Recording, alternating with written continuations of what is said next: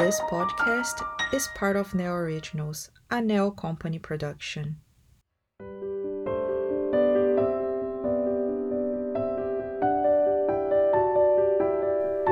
Chronicle Hope The Light at the End of the Tunnel. I picked up my daughter at the airport, coming from Austria to spend her vacation here in Brazil.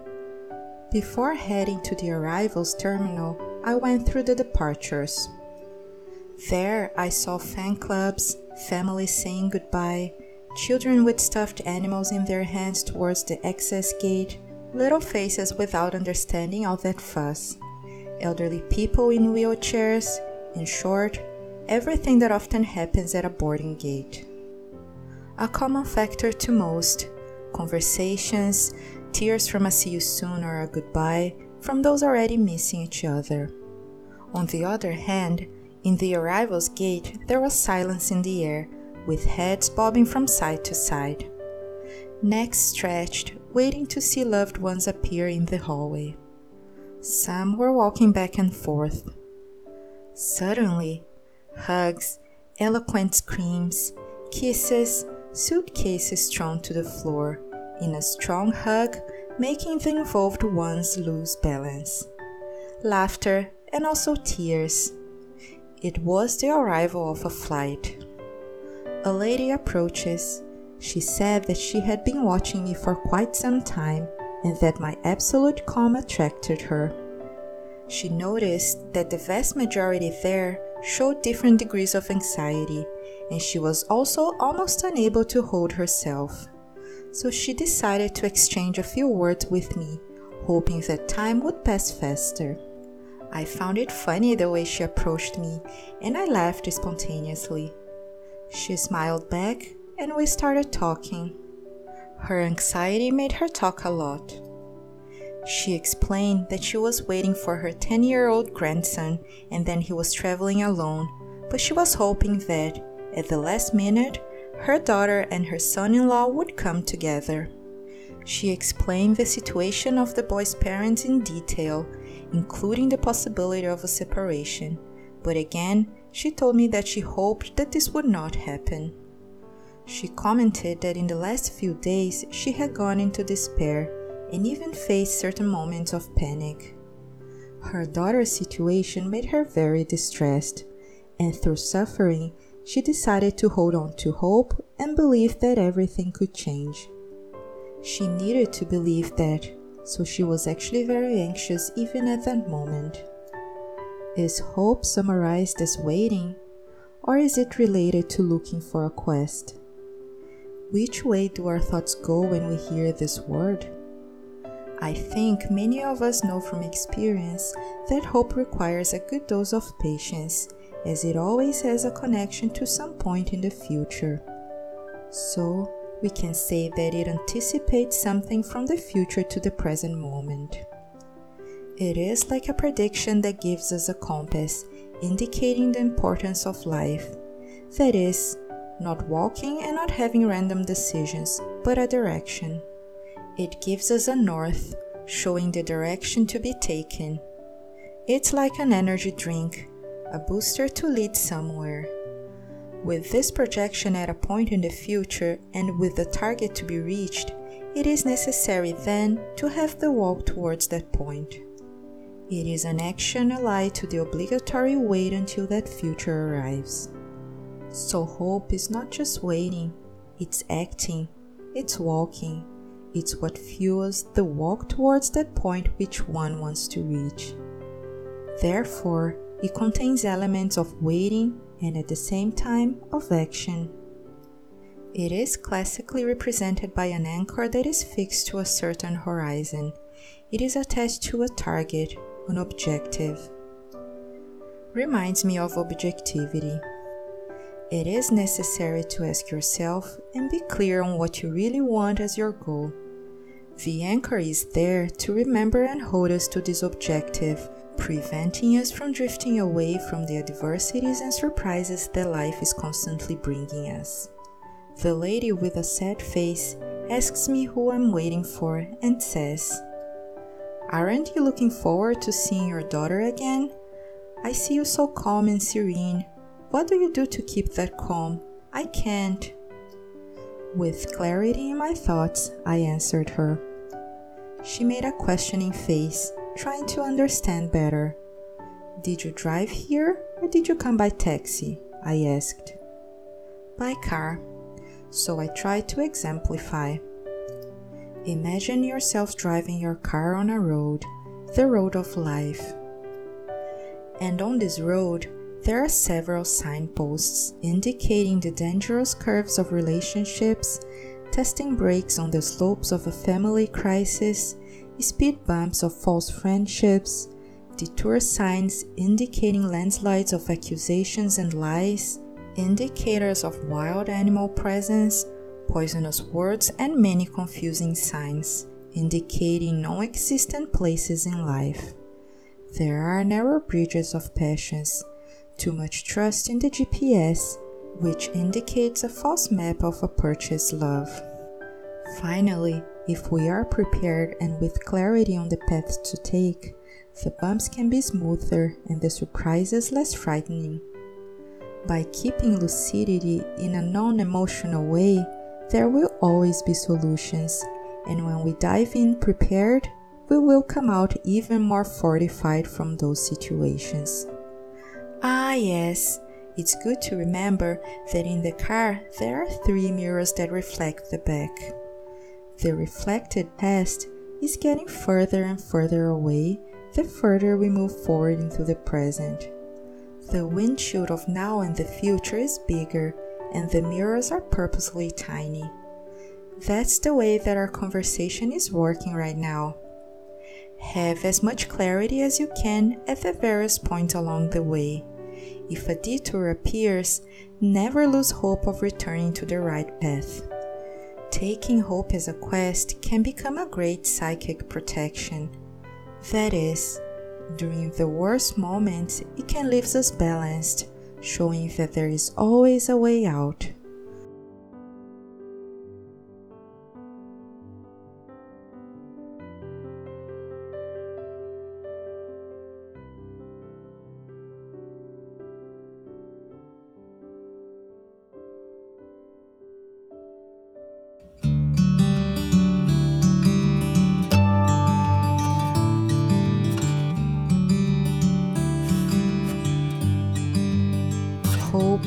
Balance. In the absence of hope, despair really takes hold. Hopelessness holds a person in the present moment, preventing them from taking action. Nobody takes hope from you, because it being true is an expectation only for yourself. Hope is an element that is linked much more to the inside of the person than to the external circumstance, so it is impossible for someone to steal it from another. Only we can do this to ourselves. It is an expectation with ourselves, an involvement with our own inner self. Like everything in a duality, there is also the negative aspect of hope, which we can say would be passivity. Depending on which way we look at it, it can be a static prone barrier, like a lock, immobilizing. It usually happens because the person doesn't know exactly where they want to go. They don't know where they want to take themselves. Sometimes, our minds in these storms of illusions discourage us, but it's all part of our learning and the journey. When we leave the states of comfort, laziness, or discouragement, there will be an awakening of powers within each of us.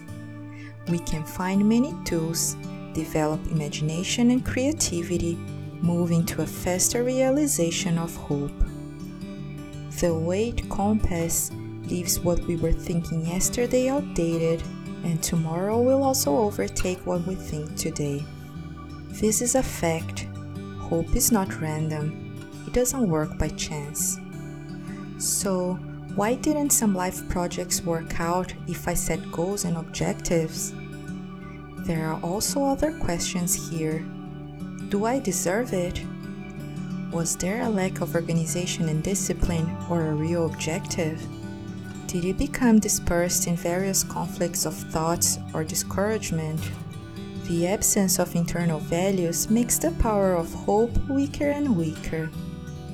Much is seen as material possessions, and the true values that come from inside are forgotten. Frustration will be present because if you don't have the values to conquer, there won't be a true achievement. Before we think about what we want to have, it would be more effective if we could see what we are, preceding the awakening to self knowledge. Hope is always about being. This too directs you to something concrete and a path with fewer stones. We can commit ourselves to be better, to be less selfish, to be more humble, to be more fraternal. In short, so many points to develop.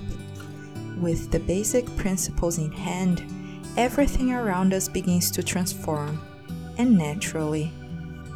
Hope becomes reality and leads us to bigger projects, and most achievable. We've heard the expression a light at the end of the tunnel a lot. It's hope, the light signaling a way out.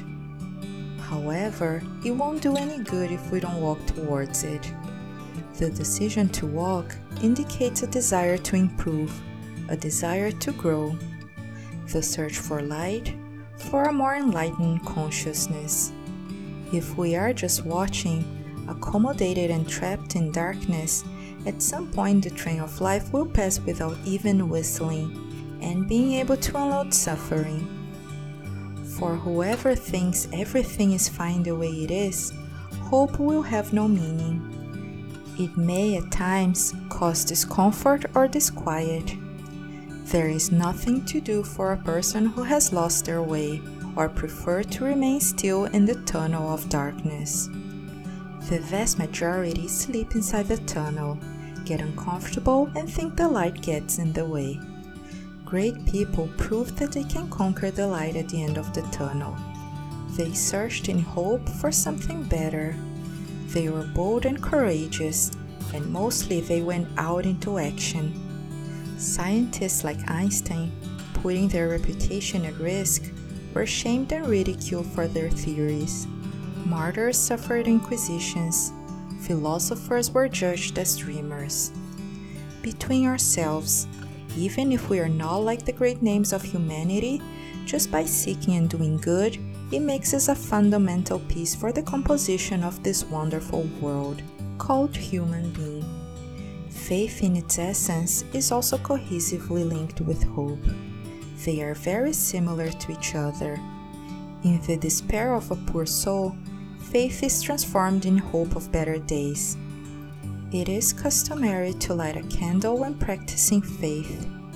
In a way, we can say that its burning symbolizes hope and faith, which in essence can also symbolize their own being. The candle melts to emit light, and people as well, within their generosity, emit and transmit light, a commitment within the mission received.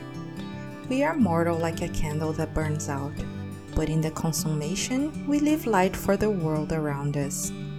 Hope in the active form will always benefit us, but many get lost in passivity, waiting for a miracle, waiting for someone to do it for them. Life as a whole transports us to a passive model. There are many factors to keep us dispersed to a fantasy life. The standard of happiness in today's world is based on material, on possession, so it's very easy to fall prey to a fantasy. Control is lost, and when you realize it, you are already letting yourself be carried away by everything that is dictated as ideal. Increasingly intense and insecure in the reason to be, one loses the notion of even where to cast an anchor, and one is left adrift in this immense sea of guesswork. Placing blame on circumstances is very comfortable. Where is our ability to choose the direction of our life? It's easy to stand still and let life push in any direction, because when something goes wrong, we transfer the responsibility to it, assuming the role of another so called victim of circumstances. Hope is different from expectation. For the inert, hope is taken as an expectation that in the end things will work out. No anchor, no faith, no light. What to expect? No one will fulfill our hopes for us. Perseverance, constancy, patience, always walking without giving up.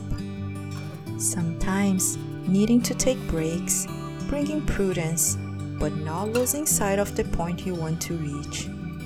Certain that the light will be reached by illuminating the darkness, which one day insisted on staying. Using intelligence, willpower, and sharing love, there is no hope that is not achieved. Each one's share helping humanity confidence and conviction that we can build a different future, a much better world. First, we should be the change we expect from this world.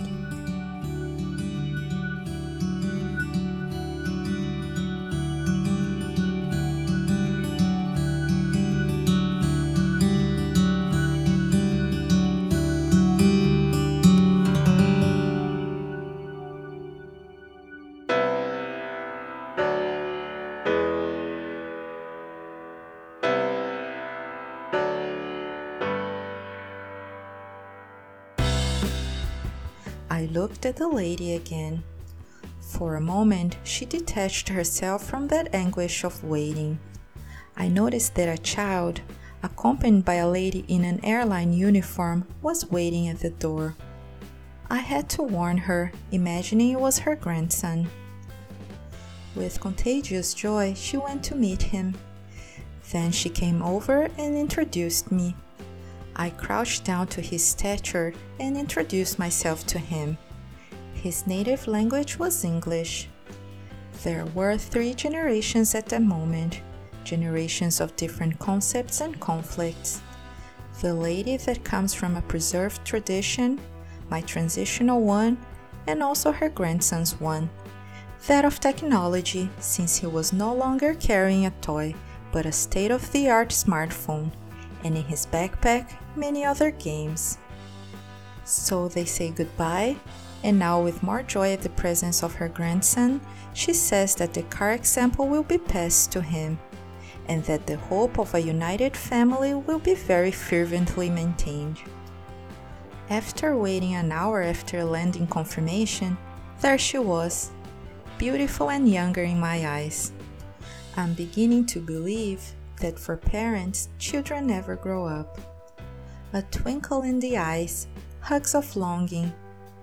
We continue our journey back to our city, and between conversations about work, friends, laughter at German language adventures, our family reunites after this long period of social isolation. The sweet hope has arrived. It came to life in sweetness bringing us together in love and joy, bringing back the happy times of before.